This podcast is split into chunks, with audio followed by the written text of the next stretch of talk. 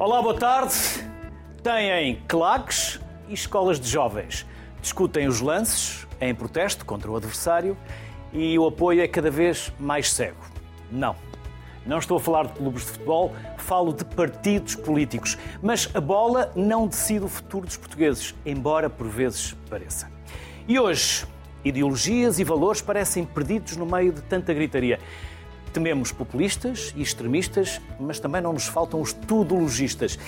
E se nos perguntarem qual a diferença entre esquerda e direita, será que sabemos responder? Pergunto aos meus convidados, José Manuel Fernandes, editor do jornal Observador, e Raquel Varela, historiadora. Ambos, obrigado por este regresso. É sempre um gosto receber-vos aqui no Sociedade Civil, mais ainda quando estamos a iniciar um novo ano. Por isso, não vos vou perguntar se entraram com o pé direito ou com o pé esquerdo, mas já que estamos a falar de esquerda e direita, e o país acabou o ano com o pé esquerdo ou com o pé direito? Manuel. Bem, uh, acabou Esse o ano. suspiro uh, leva-nos para o pé esquerdo. Numa indefinição, porque nós só, vamos saber isso melhor daqui por, três, daqui por dois meses e dez dias. Quando for, quando, Quando, for, as quando eleições. for a eleição, é que se vai perceber em que situação hum, é que o país fica, pelo menos do ponto de vista das condições para ser governável e em que condições. Até lá há, há muita expectativa, não é? Uhum. Raquel. Eu acho que hum, nós, bem, enfim, nós não estamos nada bem. Evidentemente, hum, há 47% de pobres antes das transferências sociais e esse valor está muito. hum, há uma, há um- uma avaliação muito limitada desse valor àquilo que é a mera sobrevivência, se as pessoas comem ou não. Evidentemente que nós não podemos usar estes padrões para medir a pobreza no século XXI como se estivéssemos em sociedades pré-capitalistas onde se trabalha com uma enxada. Ahm, e, e- e temos, sobretudo, uma enorme desesperança. As pessoas não confiam em si próprias, não confiam no futuro. Ah, agora, eu tenho muitas dificuldades em achar que, este, que esta, para mim, é uma regressão social. este- tem a ver com este governo, que tem também, mas não só. Eh, Eu acho que é o próprio regime político eh, e é o próprio Estado que estão, que estão em questão. Ou seja, não acho que é um problema deste ano. Eu acho que é realmente um problema no modelo económico e também da ausência de respostas ideológicas para puxar o seu tema a este modelo económico. José Manuel Fernandes e Raquel, quando falamos, ah, este é de esquerda, aquele é de direita, falamos quase sem sabermos porquê. Inf- Infelizmente, muitas vezes. Não é? Porque não se pode dizer a quem é direita que é totalmente direita, que é conservador, ou reacionário, ou, ou liberal. Também tem social e no, no outro oposto também há. Eu- eu acho é? que- Isto não é como o cérebro, Não, hemisfério não, direito não e é, não esquerdo. é, não é? e, e- em muitos aspectos, quer dizer, é uma, a esquerda-direita é uma simplificação. Tem origem na Revolução Revolução, Francesa. e, basicamente, do lado em que estavam os, eh, Os que apoiavam o rei os que que apoiavam os reis que eram contra. E depois vieram os moderados e ficaram no meio. Pronto. Agora, eh, eu acho que, num- numa forma genérica, há uma. Há talvez uma diferença que separe, que, separa, que separa a esquerda da direita. Enfim, é uma coisa que as pessoas falam pouco, que é ser otimista antropologicamente ou pessimista antropologicamente. O que eu quero dizer com isto? Quero dizer com isto que, eh, quando se é pessimista antropo- antropologicamente, eh, não se acredita, por exemplo, que é possível criar um homem novo, que era uma das mitologias do comunismo, por exemplo, é possível criar um homem novo, que é possível moldar a natureza humana, que é possível transformar e ter uma espécie de, de paraíso na Terra. E, pelo contrário, acha-se que, uma vez que temos, temos algumas dúvidas sobre a natureza humana, que é necessário permanentemente eh, ter, ter regras, ter educação, ter estruturas de enquadramento, porque com, muita, com bastante facilidade, mais do que nós muitas vezes imaginamos, eh, o homem se transforma num diabo, quer dizer, e, não é, e muitas vezes isso não acontece porque há um ser eh, maquiavélico que está aqui ou lá. Acontece porque ainda ainda há pouco vim ouvir uma, olha, um podcast sobre o assassinato do presidente Kennedy. Do Sobre- Observador? Eh, Não, não, não. um- é um podcast em inglês. eh, do Tom Holland. Do Tom Holland. E era sobre, enfim, as circunstâncias do, do, do assassinato e, e a personalidade do Lee Oswald, portanto, o assassino, e como é que o simples facto de estudar essa personalidade permitia perceber como é que ele tinha chegado àquilo que aparentemente não fazia sentido nenhum. E por isso é que há tanta teoria da conspiração, é que ninguém consegue conceber como é que alguém vai para ali, no seu local de trabalho, aquele era o local de trabalho dele, aquele depósito de livros de, de, de Dallas, pega numa espingarda e mata o presidente, porque tinha boa pontaria, ele tinha sido marino antes. Uh, e depois, ouvindo, vendo a história dele, vendo como é que são as suas fragilidades ao longo da vida, percebe-se isso melhor. E a, natureza humana tem muitas estas características e todas as vezes que uh, se acha que a fraternidade é universal e que são e é a sociedade que estraga, é um pouquinho ao contrário. A sociedade é que muitas vezes corrige aquilo que são, uh, pelo menos na minha perspectiva, muitas vezes aquilo que são impulsos negativos. E, portanto, quando se tem este pessimismo, pode-se depois ter muitas, muita, muitas ideias políticas diferentes. Uh, por exemplo, nós em Portugal arrumamos, até foi obrigado a sentar-se no Parlamento, na metade mais à direita, a iniciativa liberal. Queria ficar mais à esquerda.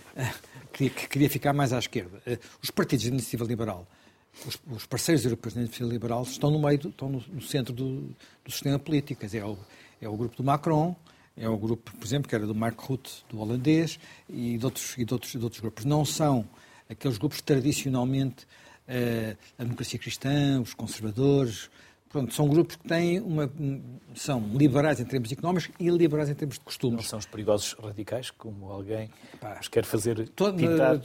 Nós temos uma tendência, a meu ver, perigosa para classificar todos os adversários como radicais e que está a agravar.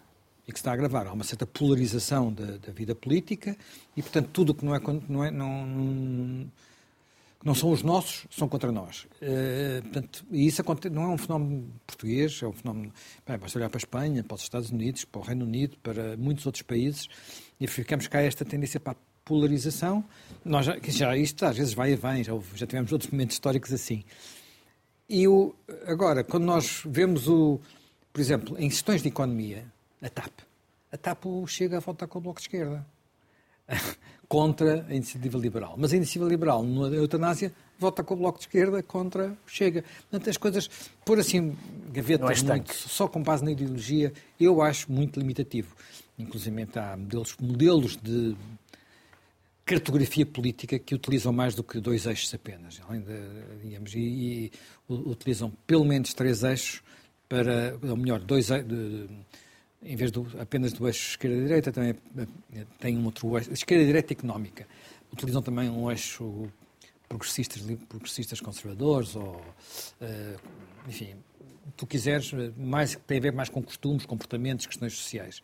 E aqui a arrumação das pessoas não é todos de um lado, todos do outro, metade de um lado, metade do outro, ou 45% de um lado, 55% do outro. As pessoas espalham-se numa espécie de nuvens. Uh, e que muitas vezes elas próprias não sabem bem onde é que, onde é que estão. Eh, quando nós fazemos essas perguntas, por exemplo, fazemos essas arrumações, pensando em políticos portugueses e comparando com essas arrumações de políticos, por exemplo, anglo-saxónicos, os políticos anglo-saxónicos tendem todos a estar naquilo que nós em Portugal diríamos que é mais à direita do que a média dos políticos portugueses. Em Portugal, praticamente todos os políticos ficam nos quadrantes esquerdos, ah, nos quadrantes à esquerda, mas até há pouco tempo, não é? Ficavam no, nos quadrantes à, à, esquerda. Portanto, Especialmente depois de 74, não é? Ninguém podia dizer que era de direita, se não era coisas feitas à, coisas, e mesmo agora parece que a direita tem alguma vergonha. Eu no público, fiz isso, fiz, fiz um inquérito, esses inquéritos, é uma, uma, bateria de perguntas, fiz esses inquéritos na altura, olha, foi já há bastante tempo, porque foi aos três candidatos à liderança do Partido Socialista, quando era o, o, o Sócrates, o Alegre e o João Soares, e depois também aos candidatos na altura que se falava do PSD e ficaram, ficaram os quatro, todos, enfim, todos no mesmo quadrante. Todos no quadrante de progressistas sociais e uh, de esquerda do ponto de vista da economia. Uh, o que não era muito lógico. O próprio, sei lá, um Tony Blair, por exemplo, nem sequer estava aí, não é? O Tony Blair era do Partido de Esquerda. O deslocamento do PSD ali mais para o centro-esquerda deixou espaço para a iniciativa liberal. E para Lembro, na altura, o próprio António Borges ia lá parar, não é? Uhum. Raquel, já aqui falámos de várias coisas. Há pouco falou do sistema político, sistema económico, mas podemos ir para esta questão esquerda-direita. Também há quem diga que, afinal, os comunistas são os socialistas, os socialistas são os social-democratas, que está tudo ao contrário. Concorda? Tem mudado muito ao longo da história. Ah, eu gostava só de fazer um apontamento ah, para trás sobre esta questão da natureza humana. Hum, eu nunca entrei muito nos debates da natureza humana, embora sejam apaixonantes, porque eu acho que, apesar de tudo, é preciso muitos anos de sofá com um bom psicanalista para se debater a natureza humana. Mas debater a natureza histórica humana, que é uma, é, evidentemente, um, uma não existência, ou seja, estou aqui a fazer uma brincadeira, debater o que é que as sociedades são historicamente, para dizer que aquilo que eu acho é que a natureza humana uh, não, tem, não tem um papel uh, determinante. E se tiver, aliás, até é a favor da cooperação. Ou seja, eu não acho que as pessoas são naturalmente egoístas. Eu não acho que seja impossível nós vivermos com uma propriedade comum, que é o que eu acredito, que é o comunismo que eu acredito, eh, em que as pessoas são inteiramente livres e iguais. Uh, e por isso podem ser diferentes. E só por isso podem ser diferentes. Ou seja, a ideia do comunismo Uh, enfim, que também não é uma ideia marxista, é uma ideia pré-marxista e há muitas ideias igualitaristas, muitas vezes confunde-se e põe-se tudo no mesmo saco, mas fundamentalmente era a ideia de que nós podíamos, só em condições em que as pessoas têm acesso igual aos meios de reprodução e produção da sua existência, não é? Ao trabalho, à saúde, à educação, etc., é que poderiam expandir livremente e ser realmente livres e por isso diferentes. Mas não pensa como Marx, que uh... a classe média também era, também era de direita. Uh, não, quer dizer, a classe média. Primeiro, temos que pensar o que é, que é a classe média. Se é a pequena burguesia do século XIX, são os artesãos expropriados, ou é a classe média criada, sobretudo nos anos 20, nos Estados Unidos, a partir ou depois da Segunda Guerra. Há, há, há muita diferença entre as. Há, há muita diferença. Tu, não, é? não, eu, eu acho não, que. Não, não venhas dizer que és da Eu acho que nós, eh, eu, por exemplo, considero.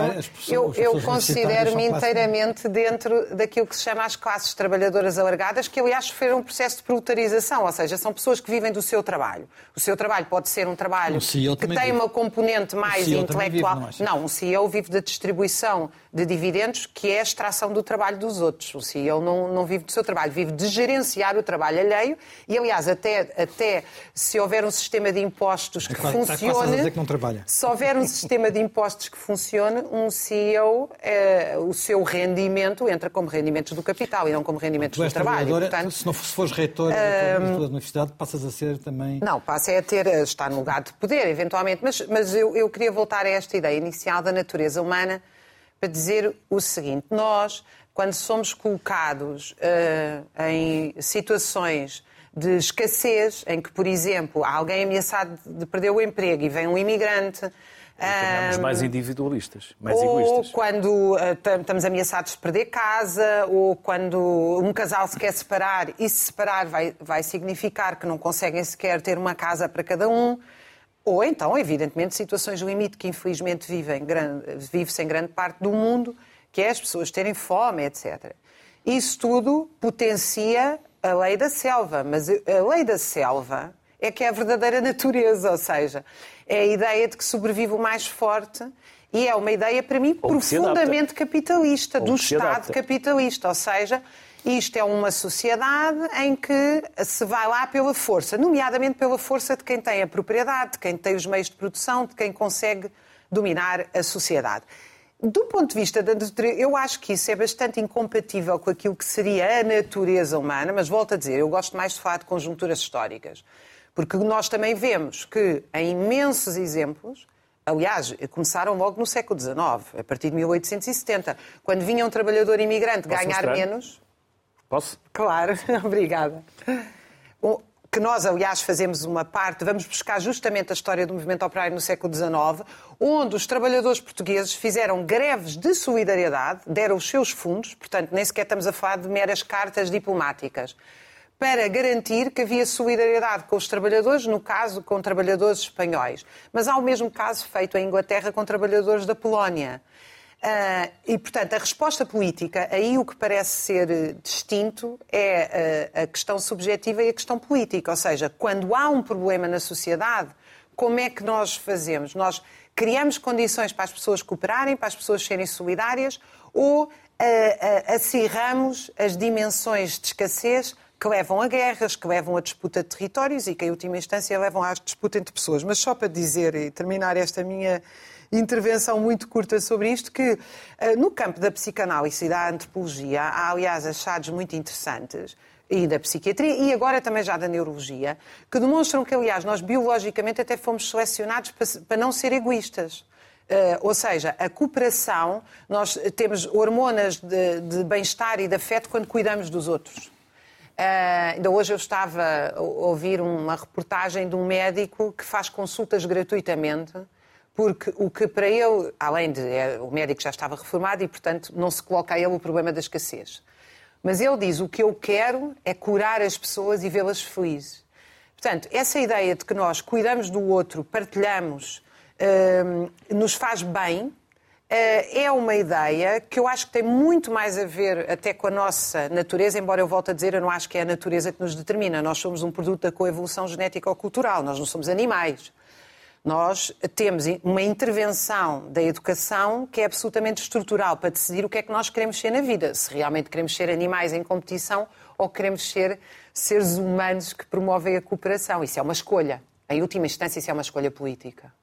Zé Manuel, por falar em bem-estar, os vintistas na Constituição de 1822 já diziam que aquela Constituição era para fazer o povo feliz e que ele tivesse direito ao bem-estar. Temos nomes que ficaram uh, nessa Constituição, nesse momento da história. Atualmente, nós temos governantes, seja à esquerda, seja à direita, que têm como propósito principal o bem-estar, a boa governação. Olha, eu vou dizer uma coisa. Ou estamos a é- generalizar eu vou perigosamente. Dizer uma coisa que é um bocadinho chocante. Eu acho que a motivação de muitos, de meu, não, talvez não diria da totalidade, mas de muitos políticos não é a sua carreira. É porque eles têm uma vontade de fazer alguma coisa para que a sua terra, a sua terra, pode ser o homem da junta de freguesia, até ao, ao ministro, de alguma forma fique melhor. É evidente que isto depois, tudo, como tudo na vida, nós não somos só preto e branco e, portanto, não somos uh, nem só competitivos, nem só solidários. Somos sempre, somos sempre uma mistura dos, dos, uh, dos, diferentes, dos diferentes elementos. Uh, e, portanto, por exemplo, essa, essa ideia de que os sistemas políticos e que a humanidade tem direito, quer dizer, é criada igual e tem direito a, a aspirar à felicidade, eu julgo que a primeira vez que foi, que foi expressa dessa forma foi pelos pais fundadores dos Estados Unidos, portanto há 250 anos, sensivelmente. Uh, mas depois foi sendo uh, reproduzida, umas vezes de forma mais uh, messiânica, outras vezes de forma mais espontânea. Qual é, na minha perspectiva, a diferença entre as duas?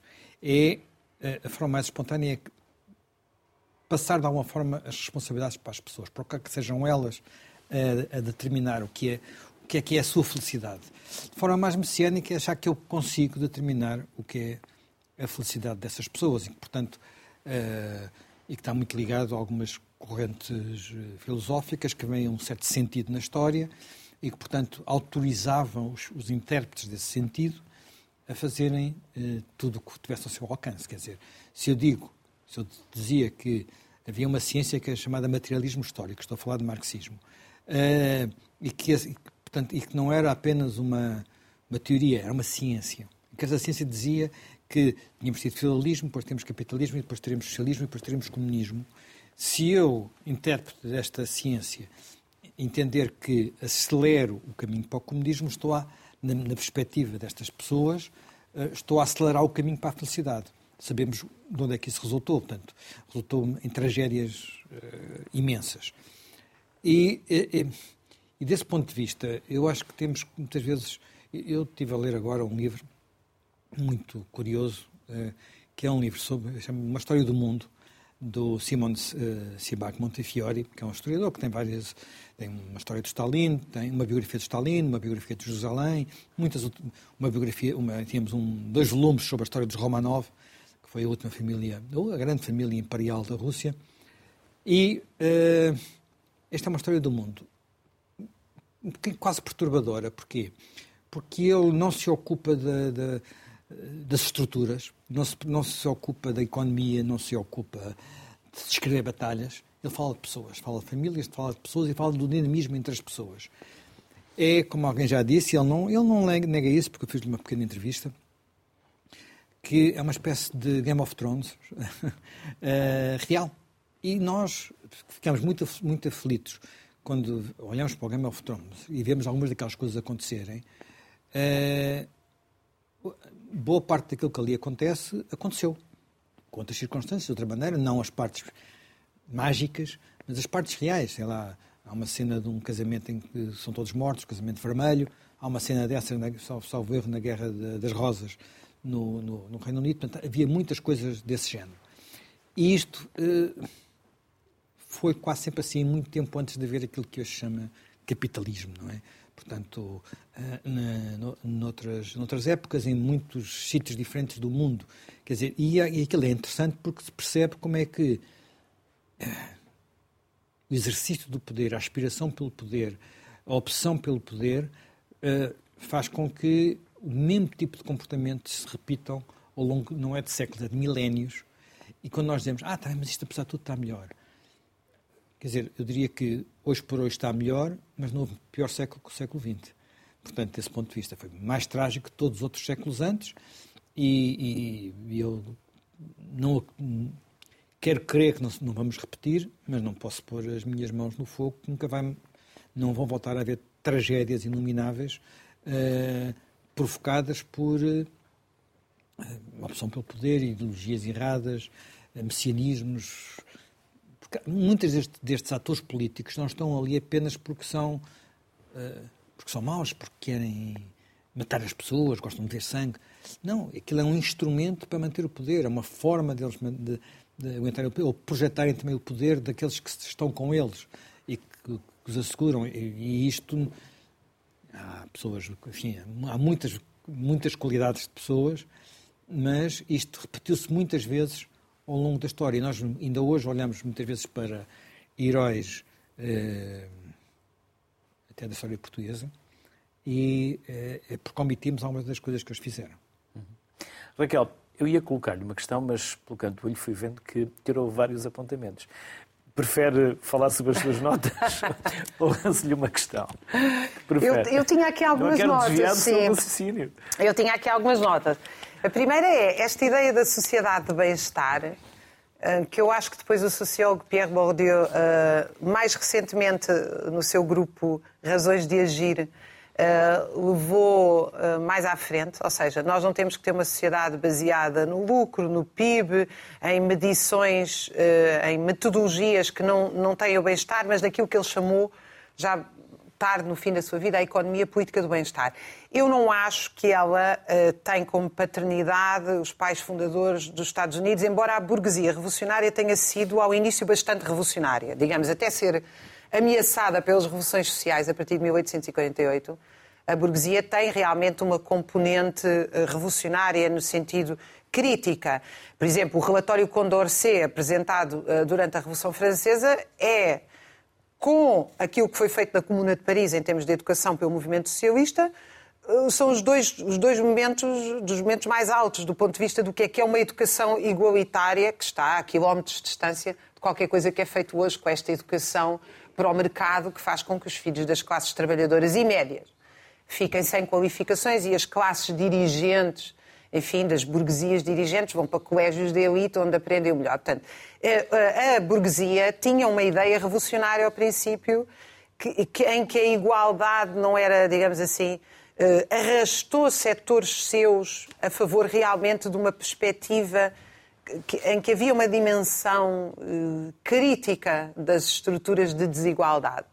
Mas antes disso houve outros movimentos. Uh, houve movimentos, nomeadamente uh, movimentos camponeses, uh, quer na Inglaterra, quer na França, que já colocavam essa ideia do bem-estar e da igualdade, os niveladores e outros, como uma perspectiva muito, muito importante na sociedade.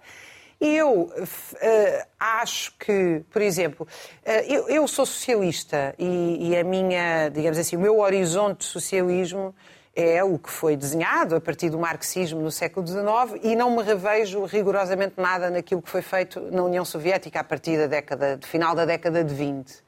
quando Stalin chega ao poder. Eu, aliás, E acho que aquilo. né?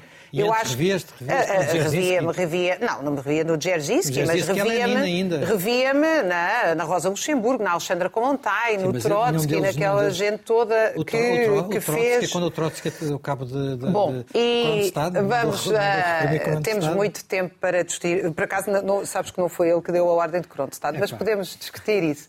Mas se eu não acho, quer dizer, eu acho que hoje qualquer reflexão para pensar o socialismo, é muito curioso já agora dizer que esta ideia de esquerda e direita, que é hoje eh, central para debater, acantonar, digamos assim, e definir eh, politicamente as, as organizações políticas, Mesmo o centro tem que ser centro-esquerda ou centro-direita. é uma, é uma generalização pós-queda do muro. Ou seja, é quando o movimento socialista passa a ter medo da palavra socialismo, porque ela está associada aos regimes, eh, não só de Stalin, de Mao e de outros, e passa a ter medo da palavra de classe, ou seja, nós não- a ideia de que nós então não somos divididos entre classes sociais, mas somos divididos entre eh, etnias, enfim, outras, outras divisões que existem também, mas que não são tão determinantes.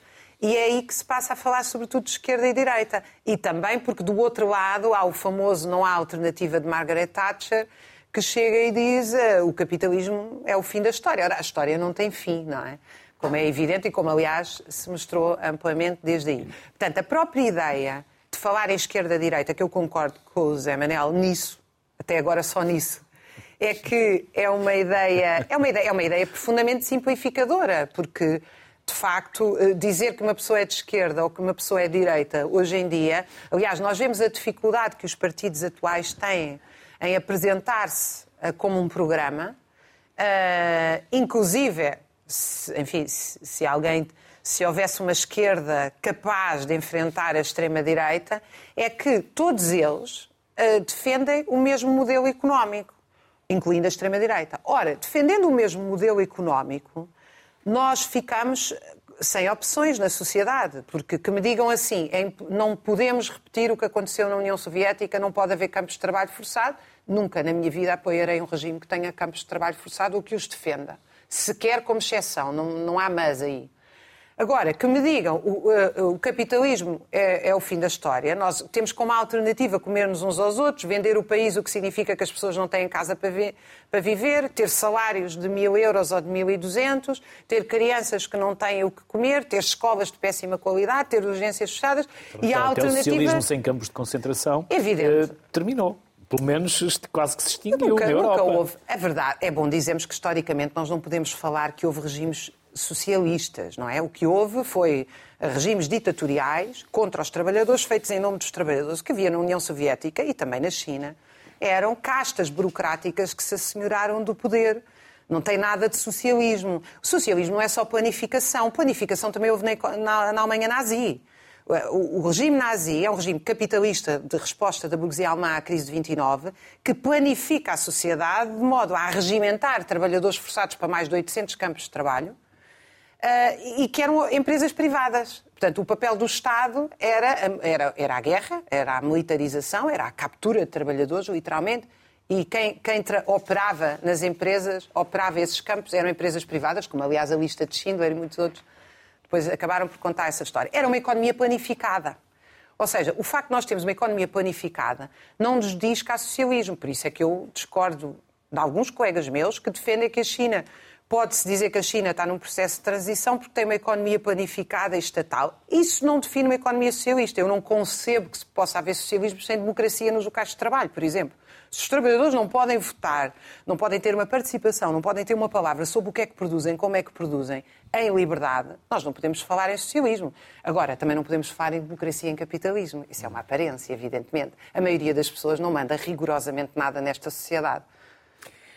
Não sei se essa questão da democracia ou não há democracia no capitalismo, ou se. É o único regime onde há democracia.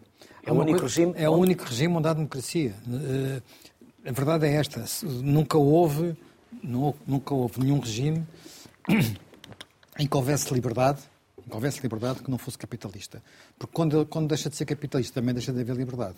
Eh, quanto mais não, não, não, não fosse... Quando a riqueza está concentrada num por cento, Manuel. A riqueza teve considerado num por cento em muitos momentos da, da vida. E não é isso. A riqueza. Primeiro que tudo, é preciso ver como é que se fazem essas, essas contas, não é? Porque uma coisa é aquilo que era uma riqueza que nós víamos antigamente, que era uma, uma, um exibicionismo e um esbanjamento. Outra coisa é uma riqueza que se traduz em ações de companhias que hoje valem, valem 1% e amanhã valem uma fração mínima, mínima disso, não é? Portanto, eh, não creio que seja essa grande, o maior, o maior dos problemas. O maior dos problemas é que, vamos lá ver, eh, até há muito pouco tempo, aquilo em que não era uma parte da humanidade, era quase toda a humanidade, eh, acordava a pensar como é que ia comer durante esse dia. Portanto, e foi assim durante milénios.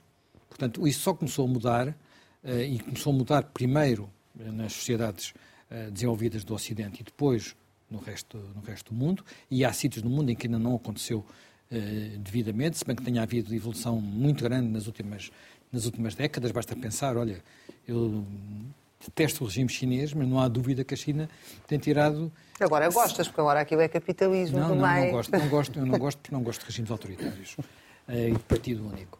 Uh, portanto, não, o facto de ter lá, ter lá um, um, uns capitalistas não, é, não, não resolve o problema. Que alguns já foram presos. Até, até enfim, Estavam mostra que aquilo, capitalistas. Quem, manda, como aliás o, o Xi Jinping faz questão sempre de dizer, quem manda é ele e quem manda é o partido. E, portanto, e quem, quem, quem sai dessa regra tem a vida uh, comprometida, por assim dizer. Uh, Gosto ou não, tudo isto tem muitos defeitos. E, portanto, nós apontamos muitos defeitos.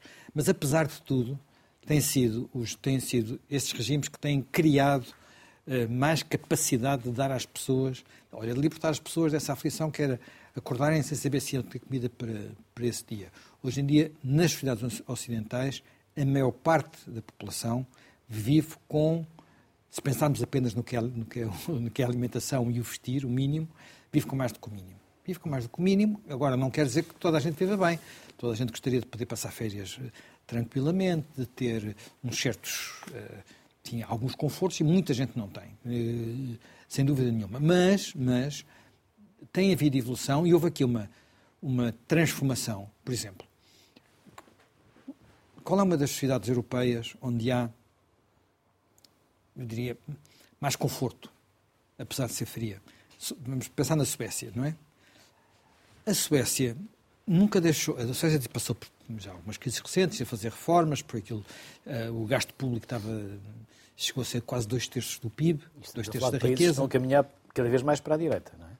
Uh, epá, mas a Suécia agora tem um governo de direita, mas antes tinha um governo social-democrata, até julgo com a participação do, com o apoio à participação dos comunistas. Portanto, a questão não é aí. A questão é que a Suécia, que teve o regime, uh, teve um partido social-democrata socialista, portanto, eu não sei se o de lá, acho que se chamava social-democrata, mas era um partido da família socialista, no poder mais de meio século, mais de meio século, uh, nunca nacionalizou empresas. Como nós fizemos cá em Portugal e como outros países têm tentação para fazer. Do ponto de vista de achar que o caminho é o controle do, do, do, do Estado para a economia. Não. Manteve empresas. Há muitas empresas suecas que são familiares há gerações e gerações e gerações e gerações. Agora, tem uh, sistemas de, de, participação, têm sistemas de distribuição de rendimentos que permitem uma sociedade mais, mais equilibrada. Agora, mas aquilo no coração, a máquina de produzir riqueza é capitalista. Uh, a máquina de produzir riqueza é capitalista. Depois, podemos dizer, na Suécia é mais bem distribuído que em muitos outros, em muitos outros países, porque eles conseguiram fazê-lo. Mas, ao, para o fazerem, não destruíram a máquina de produzir riqueza, que continua sempre a ser capitalista e assente em empresas eh, privadas, que podem ter, como por exemplo tem na Alemanha muita participação, mas tem na Alemanha tem, e tem nos Estados Unidos. As pessoas, uma vez visitei uma fábrica da Ford em St. Louis. E mas há uma realidade americana que, as, fábrica, as fábricas que só vendo é que, que é assustadora. Depende, na América é o país onde há mais, as coisas, onde há mais extremos, em muitos aspectos. Absoluta, Mas nessa fábrica da Ford, Uh, aconteceu uma coisa que eu nunca, mim, nunca me aconteceu em nenhuma fábrica na Europa. Eu já visitei muitas fábricas na Europa em muitos países diferentes. Portugal, Espanha, França, Alemanha, muitos países diferentes. A visita à fábrica foi realizada por, um, por, um, por representantes da administração e por representantes da Comissão de Trabalhadores. Porque era assim. Porque era assim. Portanto, uh, e, e, isso teve a ver, enfim, com o movimento sindical daquele setor, especificamente, da indústria automóvel, que era muito poderoso, muito poderosa a indústria e muito poderoso o movimento sindical. Aliás, voltou a demonstrar que continua a ser, porque venceu uma greve há, há, há pouco tempo. Portanto, as coisas, às vezes, nós temos uma, uma ideia assim um bocadinho que é tudo igual e é tudo muito manicaísta. Não é. Não é tudo muito manicaísta. Há várias soluções. Há coisas que funcionam melhor, coisas que funcionam uh, pior. Há sítios uh, onde se vive ainda hoje, quer dizer, ainda agora, não é? houve aqui, aqui à beira de Lisboa trabalhadores escravos ali a apanharem a mesma. Não é preciso, não é preciso ir para o Admira, não é? Não é preciso ir para o Admira temos trabalhadores escravos, aqui no outro lado do Tejo, a apanharem, apanharem a mesma para venderem ilegalmente na Europa. Uhum. Quer dizer, não são os que vendem, não é? São os claro. traficantes que os, que os, que os empregam. Uh, e isso é um lado eh, que é bastante sórdido e que existe porquê? Quer dizer, existe porque há procura, não é? Existe porque não há fiscalização, mas existe também porque, apesar de tudo, aquelas pessoas que estão ali a ganhar uma miséria, o que ganham ali é não sei quantas vezes mais do que ganhavam na Tailândia, no Bangladesh, não sei o quê. E esta, e esta, e esta procura, esta circulação mundial de pessoas tem aspectos positivos, vai libertando pessoas da pobreza, e tem aspectos muito negativos, porque há sempre estas margens e, há, e há, sempre estes problemas que nunca estão completamente resolvidos. Como aconteceu com os portugueses na década de 60, 70, quando iam para a França, Suíça, Luxemburgo. Raquel, independentemente de mais notas que eu vi que, que apontou... Eu não trouxe aqui para a caneta, que é para não tomar notas. É, é demasiado redutor dizer que a esquerda quer mais Estado e a direita quer menos Estado. Depende da esquerda. Eu acho que, infelizmente, há uma esquerda que quer mais Estado. E acho que e há uma esquerda que nunca apresenta uma única proposta para gerar economia. Eu acho que. Isso não diria. Eu, eu não tenho nenhum problema contra criar emprego público, desde que ele seja. E as empresas. Uh são bem-vindas não tem... olhar mais esquerda. Depende. Em, em, relação às empresas, eu tenho uh, sentimentos não mistos. sistema que não seja as empresas acho, gerarem economia. Porque é? eu acho que o problema... Eu, eh, toda a riqueza é gerada pelo trabalho. Não é, não é, o Estado, não é? Não é pelas empresas. As empresas também têm os seus colaboradores, não são só os CEOs. Sim, mas eu, mas eu, mas eu gostava de dizer o seguinte. CEOs, economicamente... Têm CFOs, CEOs o grande achado, Mas o grande achado nem sequer é de Marx, é de Adam Smith, de um economista liberal foi explicar contra os fisiocratas que toda a riqueza vem do trabalho. Se todos os capitalistas do mundo se sentarem com o seu dinheiro todo e ficarem a olhar para ele. Eu acho que são parentes. E... o grande trabalho do, do Adam Smith é uh, nem sequer é a riqueza das nações. É o outro livro que é muito sobre a natureza humana. Sim. Teoria dos ah, sentimentos humanos. Uh, mas o que eu. Voltando aqui ao meu. à, à minha. À, à, minha ideia, Desculpa. que não é minha, não é, não é minha de maneira nenhuma, é dele, ou seja, uh, uh, só o trabalho produz valor, só o trabalho produz riqueza. Na verdade, o que fica nos empresários, por isso é que eu ainda agora disse que um CEO não trabalha, embora ele esteja em grande atividade, fique cansado e faça gestão e outras coisas, não é trabalho no sentido de produção de valor, é trabalho no sentido de atividade. São duas coisas Pode não diferentes. Não está no chão de fábrica, mas está a trabalhar. Não, mas a questão, a questão aqui é trabalho como produção de valor. É, é, diferente. E, portanto, o que nós estamos a falar é o seguinte: as empresas não produzem riqueza. Quem produz riqueza é quem trabalha, seja trabalhador manual, seja intelectual. Os professores produzem uma coisa chamada alunos educados, os médicos produzem saúde nos outros, os jornalistas produzem notícias. Há, há, há um trabalho que não é o trabalho industrial só. Agora, o que nós não podemos, a grande máquina de produzir riqueza não é o capitalismo. O capitalismo tem sido uma máquina, aliás, a marca do capitalismo, enquanto que nos primeiros anos é um sistema profundamente inovador e revolucionário, porque aumenta brutalmente a produtividade contra o feudalismo e, portanto, contra o mercado, uh, contra os mercados restritos, unificando os mercados, ampliando os mercados, os transportes, etc. O que nós temos no século XX é, um é que o capitalismo é porque é um trabalho, é, é esse é um trabalho que discute da Ellen Wood, uma intelectual norte-americana de quem eu sou historiadora, ela grande enfim, sou grande admiradora. Ela tem um livro onde discute justamente, aqui contra a ideia apresentada pelo José Manuel Fernandes, que o capitalismo é o único sistema que permite a democracia. Na verdade, ela vai demonstrar o contrário. A democracia é, é, um sistema, a democracia substantiva, evidentemente não estamos a falar de uma democracia meramente formal. Uh, tem origem na Grécia Antiga e tem origem na Grécia Antiga justamente entre os trabalhadores livres e não os escravos, porque evidentemente os escravos não tinham qualquer uh, capacidade de, de, de ter, uma, ter uma opinião, participar, etc. Raquel, mas pelo que leio aqui na contracapa, parte da premissa de que o capitalismo é, na sua essência, incompatível com a democracia. E parte porque ela explica o seguinte, que é uma ideia que o Dejurre e outros autores vão desenvolver. Se nós passamos 8, 9 horas num local de trabalho que não é nosso, onde nós não decidimos o que é que produzimos, porquê é que nós estamos a produzir aquilo e não outra coisa? Porquê é que nós estamos a produzir medicamentos que não são essenciais a milhões de euros? Porquê é que nós estamos a produzir armas? Porquê é que nós estamos a vender taparoés às 11 da noite? A montar carros às 4 da manhã, com custos enormes para a saúde do trabalho? Tudo isso nos retira o sentido do trabalho, porque nós não estamos a sentir que estamos a ser úteis à sociedade, mas também nos retira a, a participação porque nós não somos chamados a dizer como é que produzimos, como é que nós vamos organizar a sociedade, o que é que é central neste momento fazer e como é que o vamos fazer. E se não há democracia no espaço onde, estamos, onde nós estamos 8, 9 horas, não se pode falar numa democracia, numa sociedade em que as pessoas são chamadas a votar de 4 em 4 anos. Eh, é uma, quer dizer, o que há é uma aparência, é há uma aparência de democracia que evidentemente também não se compara às ditaduras onde nem isso as pessoas são chamadas.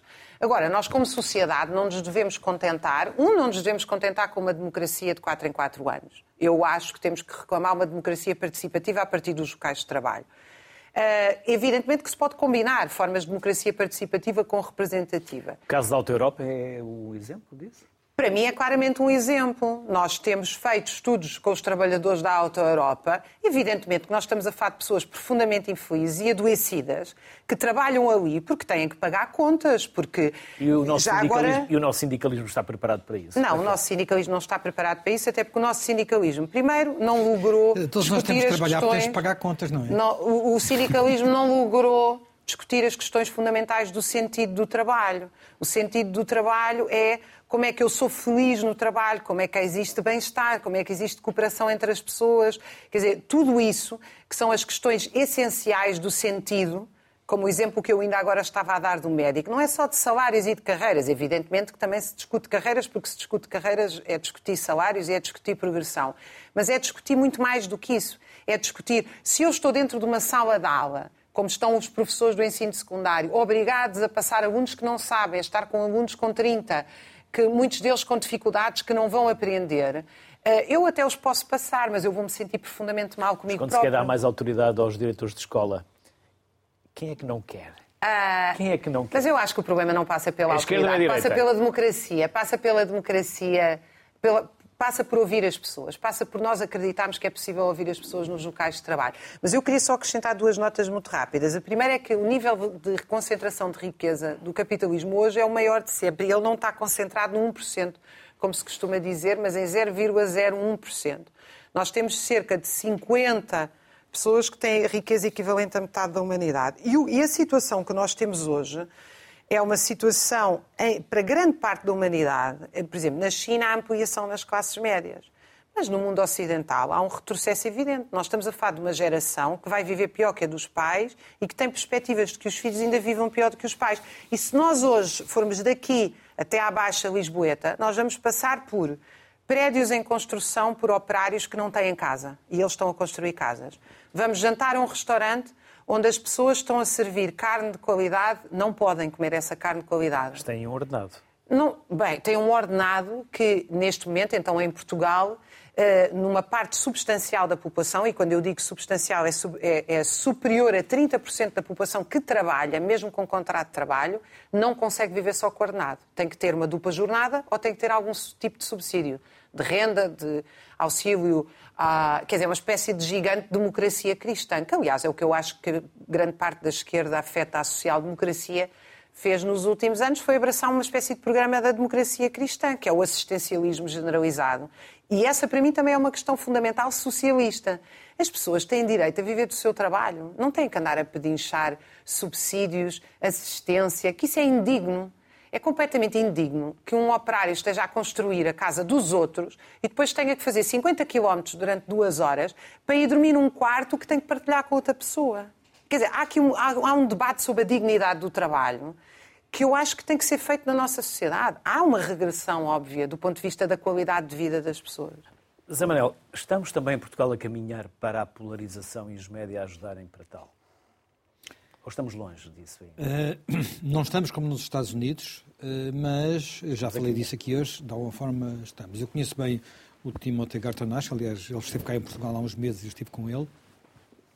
Esta ideia de que nós necessitamos para as democracias de, uma, de um espaço público comum onde uh, os participantes tenham acesso ao menos a informação parecida, não tem que ser tudo igual, mas informação parecida para podermos pesar os prós e os contras de uma, de uma decisão é crucial e ela quebra-se quando de repente as pessoas vivem dentro de bolhas uh, de que elas próprias não se apercebem, porque elas andam na rua, mas só falam com os seus amigos, sejam amigos carne sejam amigos virtuais que elas encontram porque os próprios algoritmos de, de busca as levam ao, ajuntam, não é? Porque são mecanismos, agora não vou entrar em detalhe, mas que é muito interessante perceber.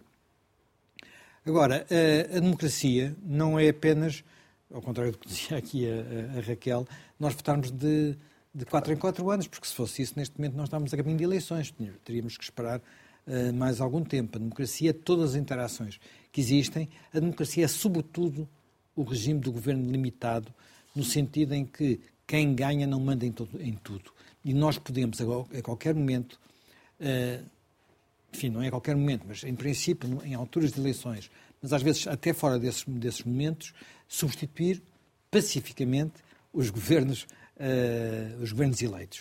Uh, e isso só acontece se, no intervalo entre eleições, houver, entre outras coisas, liberdade de expressão, porque a liberdade de expressão é, uma, é um dos principais sistemas de equilíbrio e de limitação do poder, eh, do poder. Quando nós temos possibilidade de falar, de protestar, de nos organizarmos, de fazermos lobby, de fazermos greves, de fazermos manifestações, de fazermos abaixo-assinados, petições, uh, greves do silêncio, tudo, o que quisermos, tudo isso é uma forma de limitar uh, o poder executivo e dizer aqui não passas, mais do que isso não fazes. Quer dizer, e, essas, e são muitos mecanismos que não podem desaparecer, que estão intrinsecamente ligados à liberdade de expressão.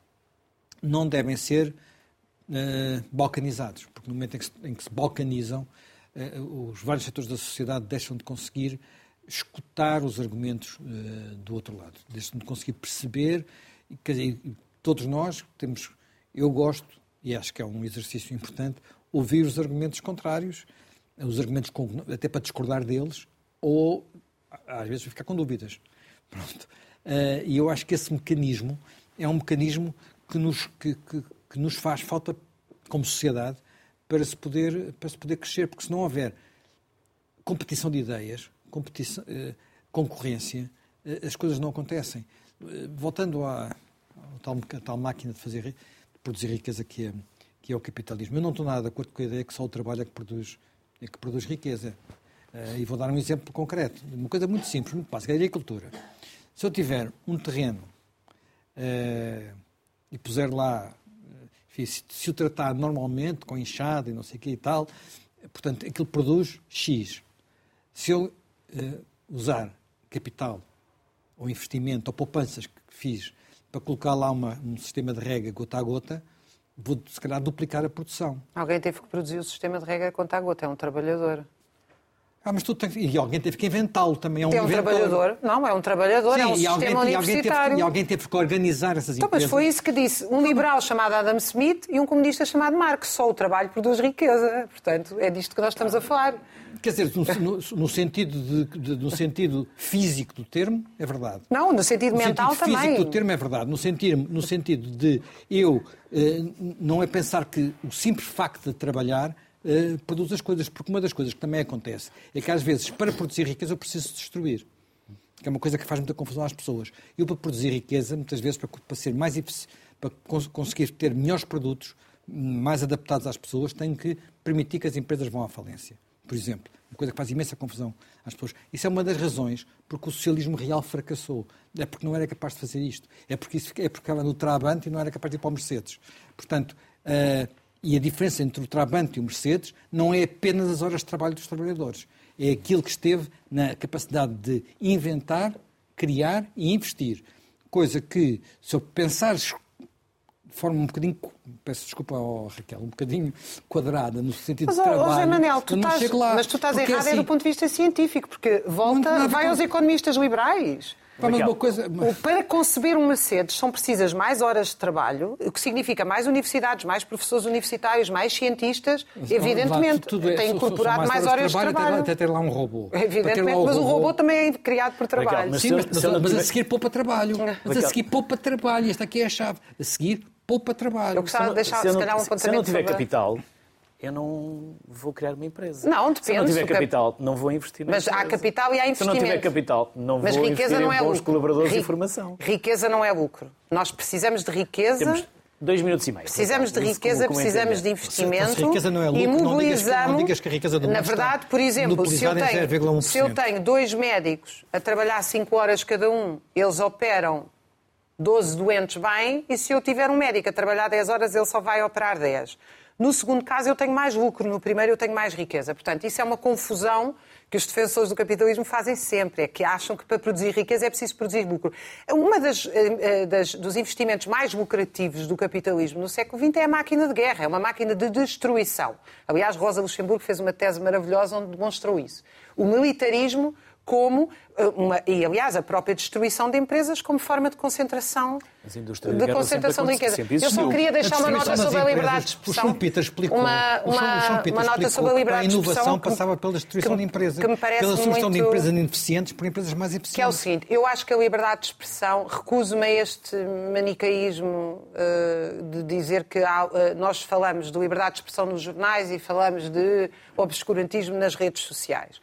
Eu acho que aí é preciso haver uma profunda reflexão sobre o jornalismo e sobre as condições de trabalho dos jornalistas, porque nós temos visto em jornais Uh, cada vez mais, aliás, uh, não se consegue já distinguir o que é que é entretenimento de informação em muitos setores dos média. E às vezes vemos nas redes sociais excelentes artigos escritos por pessoas como se vê o contrário. Portanto, eu acho que aqui o problema não é esse. Eu sou absolutamente de acordo que não deve haver nenhum limite à liberdade de expressão. Eu discordo completamente dessa noção de discurso de ódio. Um discurso é um discurso. Não tem que ser proibido, tem que ser debatido. Tem que ser debatido. Se não concordamos, rebatemos, não proibimos. Isso é a minha opinião, o que é diferente de organizações de extrema-direita. Essas eu sou a favor da sua proibição, porque organização e discurso não é a mesma coisa. Agora, eh, eu acho que nós temos realmente um problema de, de liberdade de expressão que não está só a ser atacada eh, por, eh, pelos setores referidos. Nós vemos como o Estado de Israel, como o Partido Democrata norte-americano, como a União Europeia procura fazer leis de restrição à liberdade de expressão e, portanto, infelizmente, não são só os países ditatoriais que querem impor limites à liberdade de expressão. E aí, eh, enfim, é sublinhar que estou inteiramente de acordo. Não acredito, aliás, em esquerda ou socialismo onde a liberdade de expressão não seja eh, inteiramente, inteiramente assegurada.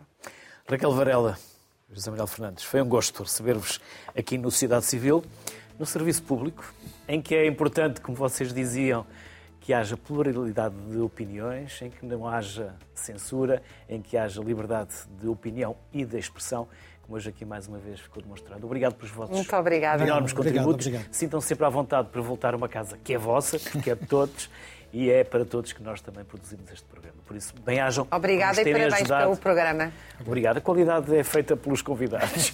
Eu só tento não estragar. A democracia e as pessoas deviam estar muito acima da direita e da esquerda. Bom ano. Até amanhã.